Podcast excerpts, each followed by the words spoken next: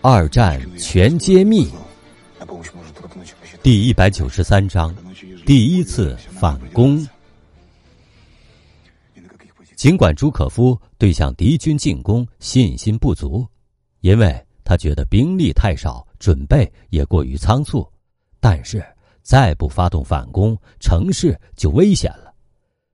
九月五号拂晓。朱可夫组织了苏军在城北进行了第一次进攻，而在之前的两天，九月三号，朱可夫曾经接到斯大林发来的一份密电，上面写着：斯大林格勒的形势恶化了，敌人距离斯大林格勒只有三俄里，如果北部集团部队不立即援助，斯大林格勒可能在今天或明天被攻占。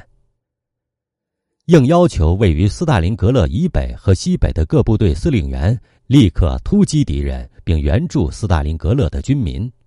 而这时，斯大林格勒遭到空袭之后，部队给养也遇到了困难。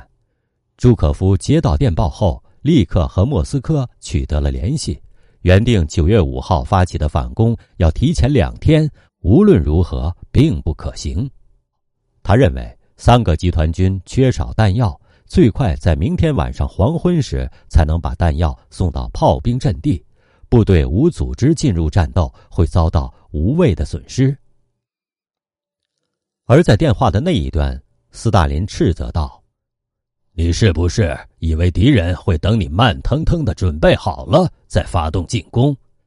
叶廖缅科断定，如果你们不立即由北面实施突击，德军只需要用一次猛攻。”就可以拿下斯大林格勒。